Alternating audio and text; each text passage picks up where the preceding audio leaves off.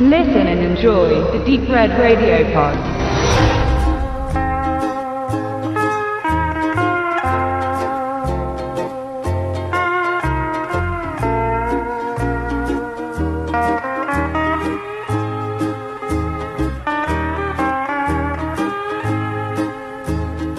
Mike ist ein Loser. So scheint es und so sieht er sich auch selbst.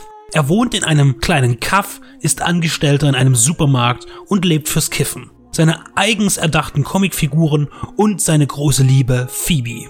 Sie ist sein ganzer Halt und wie er meint, auch ziemlich viele Kategorien über seinem Standard. Trotz all seiner Macken liebt sie ihn und so könnte es nach Mikes Vorstellung auch immer weitergehen. Diese Idylle wird abrupt beendet, als fremde Männer auftauchen und versuchen, ihn zu töten.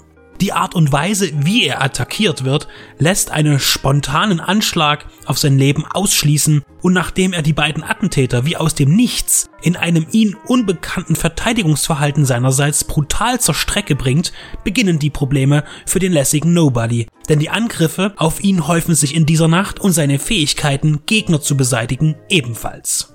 Das Geheimnis um Mikes Kräfte wird eingangs schnell gelöst. Er ist das Produkt eines Special Trainings, das ihn zum ultimativen Killer und Agenten formte. Davon weiß er aber nichts. Mit einer Gedächtnissperre versehen, parkte ihn die CIA in dem Städtchen Lyman. Auf höherer Personalebene erscheint er aber als zu hohes Risiko für den Geheimdienst und soll nun ausgeschaltet werden.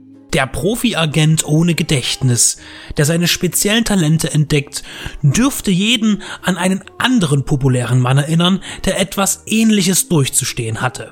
Jason Bourne. Bereits der Name der Stadt Lyman könnte kein Zufall sein, sondern eine Reminiszenz an Doug Lyman, der den ersten von bislang drei Jason Bourne Filmen inszenierte, die mit Damon als ungewöhnliche Action-Ikone hervorbrachte.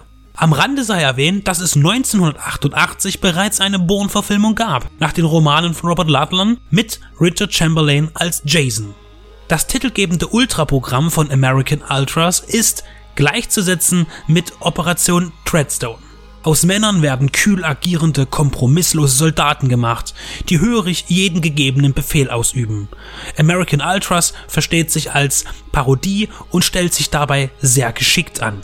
Mike Howell parodiert Jason Bourne nicht, wie Austin Powers James Bond parodiert oder Jack Colt und Wes Luger Martin Riggs und Roger Murtaugh. Er begeht nicht den albernen Weg im Stil des holzhammer Humors von Zucker und Abrams, sondern wählt ein autonomes Szenario, das sich nicht zu sehr darauf konzentriert, berühmte Einzelheiten und Details zu persiflieren, sondern nimmt den Rahmen des Geheimdienstprogrammes und das Erwachen aus der Schlafphase, um eine spritzige und pointierte Actionkomödie zu kreieren. Ähnlich wie es Edgar Wright und Simon Peck mit der Zombie-Apokalypse in Shaun of the Dead vollbracht haben.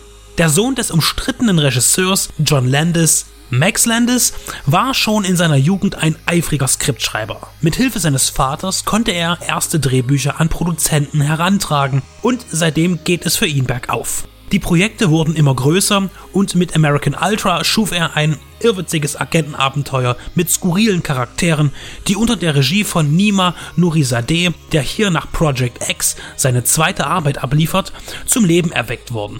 Jesse Eisenberg und Kristen Stewart geben das zentrale Liebespaar. Eisenberg scheint sich in der Rolle des introvertierten Hänflings wohl zu fühlen. In Social Network, Zombieland oder in 30 Minuten oder weniger glänzt er als Outsider, der sich behaupten muss. John Leguizamo spielt den durchgeknallten Dorfdealer für Drogen, Waffen und Silvesterbedarf. Topher Grace den machthungrigen Agenten, der in der mittleren Führungsebene sein Unwesen treibt und Walton Goggins den psychisch gewaltig angeknacksten Antagonisten Laughter. Sie alle agieren in diesem herrlichen Szenario. Spritzig sind nicht nur die Pointen, sondern auch der rote Saft, der besonders im Finale zum Vorschein kommt. Die Kampfszenen sind stark orientiert an den kontrollierten und doch reflexartigen Handeln eines Jason Bourne oder Brian Mills aus der Taken-Trilogie. Die Choreografien sitzen bestens und sind sehr einfallsreich, wie der gesamte Film. Er ist eigenständig. So ist die klar erkennbare Nachahmung doch mit vielen eigenen Aspekten und Werten angereichert und bietet genügend Einfallsreichtum, um für sich selbst zu stehen.